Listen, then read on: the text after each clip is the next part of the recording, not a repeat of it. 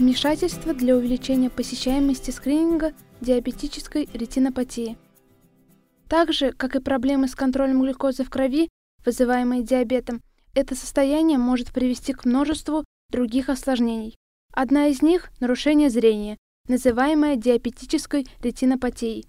И важно, чтобы люди с диабетом периодически проверялись. Кокрейновский обзор от января 2018 года рассматривает вопрос о том, как увеличить посещаемость скринингов, и его основной автор Джон Лоренсон из Университета Сити Лондона, Великобритания, разработал текст этого подкаста, а Гузаль Гайнулина из Казанского федерального университета перевела его на русский язык и расскажет нам больше об этом обзоре. Диабетическая ретинопатия является наиболее распространенным сосудистым осложнением диабета и является основной причиной слепоты, нарушений зрения во всем мире. Есть хорошие доказательства, поддерживающие целесообразность ежегодного или двухгодичного скрининга, чтобы снизить риск потери зрения у людей с диабетом. Но во многих программах охват скринингом меньше, чем он должен быть. И некоторые из факторов, связанных с более низким уровнем посещаемости скрининга, это проживание в ситуации высокой социальной депривации, возраст до 40 лет, более длительная продолжительность диабета и принадлежность к группам азиатских чернокожих и этнических меньшинств. В этом новом Кокрейновском обзоре было изучено 66 рандомизированных испытаний с участием более 350 тысяч человек для исследования вмешательств, направленных на увеличение посещаемости скрининга на предмет диабетической ретинопатии среди людей с сахарным диабетом первого и второго типов.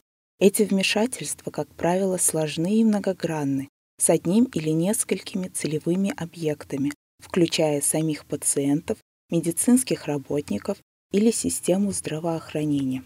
Две трети клинических испытаний были проведены в Северной Америке, и ни одно из них не было из стран с низким или средним уровнем дохода.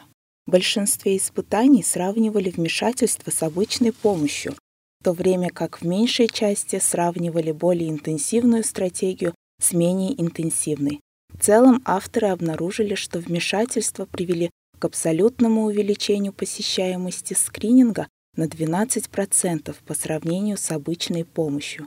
Наблюдалось меньшее улучшение, приблизительно 5%, когда более интенсивное вмешательство сравнивалось с менее интенсивным.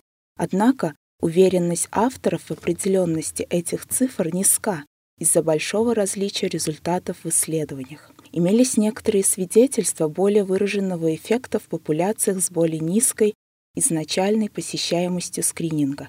И еще один важный вывод заключался в том, что вмешательства, направленные на улучшение качества лечения диабета в целом, были так же эффективны, как те, которые были специально направлены на улучшение посещаемости скрининга на предмет ретинопатии.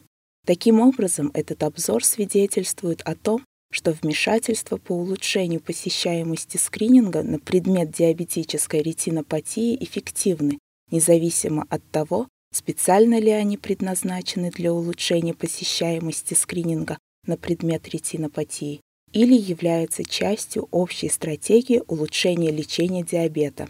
Это важно из-за дополнительных преимуществ, общих мер по улучшению качества ведения людей с диабетом, таких как улучшение гликемического контроля, управление сосудистыми рисками и скрининг на предмет других микрососудистых осложнений.